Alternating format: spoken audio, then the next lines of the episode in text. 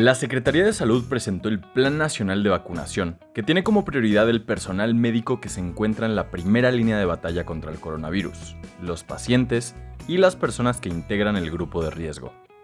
En la mañanera del 8 de diciembre, el secretario de Salud Jorge Alcocer y el subsecretario Hugo López Gatel se encargaron de explicar cómo y cuándo llegará la vacuna desarrollada por Pfizer y BioNTech los grupos prioritarios para recibir la vacuna se distribuirán tomando en cuenta la edad de la población y se priorizará al personal de salud. La meta de cobertura es alcanzar al menos el 75% de la población vacunada de 16 y más años. El objetivo es claro, reducir las muertes por coronavirus. De acuerdo con las autoridades sanitarias, se prevé alcanzar una cobertura nacional antes de que termine 2021.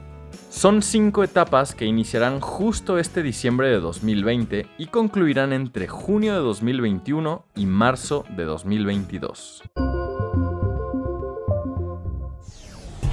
La Procuraduría Social de la CDMX aplicará multas por hacer fiestas. La sanción económica por realizar fiestas en la Ciudad de México será de entre 10 y 100 veces la unidad de cuenta de la CDMX.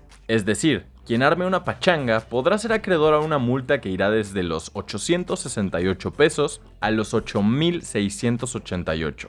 Esto se daría en caso de que ignoraran a las autoridades luego de que algún vecino haga el reporte. Con el propósito de impedir que se registre cualquier posibilidad de contagios en las unidades habitacionales, la Procuraduría Social de la Ciudad de México, en coordinación con la Secretaría de Seguridad Ciudadana, la Agencia de Protección Sanitaria y el C5, están elaborando un protocolo orientado a inhibir la celebración de fiestas, señaló la PROSOC en una tarjeta informativa. En caso de que detectes una fiesta durante la pandemia, puedes llamar al 911 para levantar una queja. De inmediato, agentes de la Secretaría de Seguridad Ciudadana acudirán al lugar para recordarle a la gente que no se permiten las reuniones y en caso de que no atendieran, se podrían aplicar las multas por organizar fiestas. Los estados que actualmente están en semáforo de riesgo ante COVID-19 color verde, el nivel de riesgo más bajo, deberán regresar a clases presenciales a partir de enero de 2021. Así lo explicó el secretario de Educación Pública Esteban Moctezuma al encabezar una reunión del Consejo Nacional de Autoridades Educativas. El funcionario señaló que esto es a decisión de las autoridades locales y tendrán que seguir de manera obligatoria las nueve medidas establecidas por las autoridades sanitarias y educativas federales, entre las que se encuentra el uso de cubrebocas, sana distancia, entre otras. De igual forma, señaló que los estados que están en semáforo amarillo, de manera voluntaria, podrán regresar a actividades presenciales de asesoría pedagógica y socioemocional en enero de 2021 a través de centros comunitarios de aprendizaje. A mediados de julio, y de la nada, la cantante Taylor Swift anunció que lanzaría su octavo álbum de estudio, Folklore.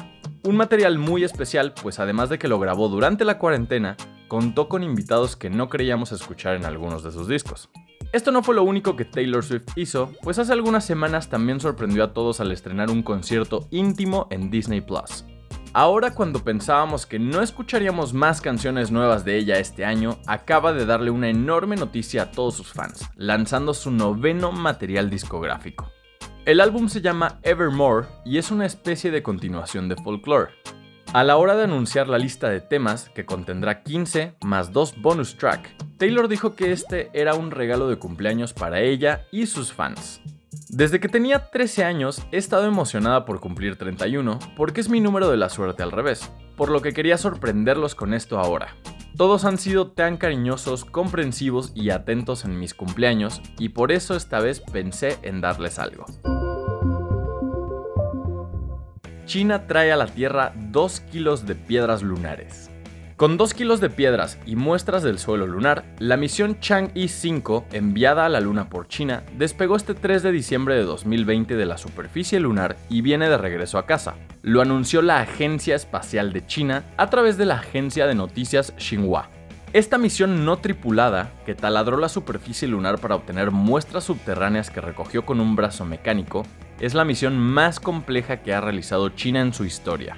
En caso de que la misión se complete sin contratiempos y las muestras lleguen a la Tierra, sería la primera vez que China logra recolectar muestras de la Luna y sería la tercera nación en completar una misión de este tipo después de Estados Unidos y la Unión Soviética.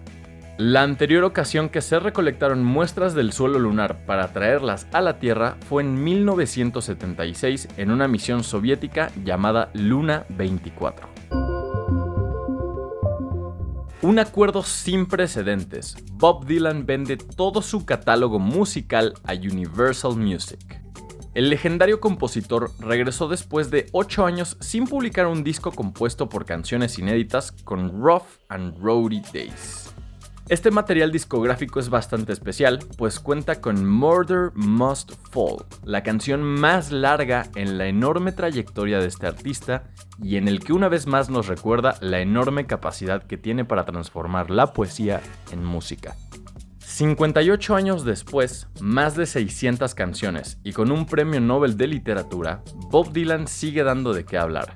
En esta ocasión fue por el enorme acuerdo al que llegó con Universal Music Publishing, quienes compraron todo el catálogo musical del artista. De acuerdo con The New York Times, el trato, que abarca toda la carrera de Dylan, desde sus primeras canciones hasta los temas de su último álbum de estudio, lo cerraron directamente con el compositor de 79 años, quien ha controlado durante mucho tiempo la mayoría de los derechos de autor de sus canciones. No revelaron la cifra que le pagaron a Bob, pero se estima que el movimiento podría haber sido por 300 millones de dólares. Esta información fue traída a ti mediante nuestros partners Chilango, sopitas.com y 10. Gracias por escuchar y no olvides suscribirte. Nos vemos la próxima semana en el podcast oficial de Más por Más, donde encontrarás lo mejor de la web en un solo lugar.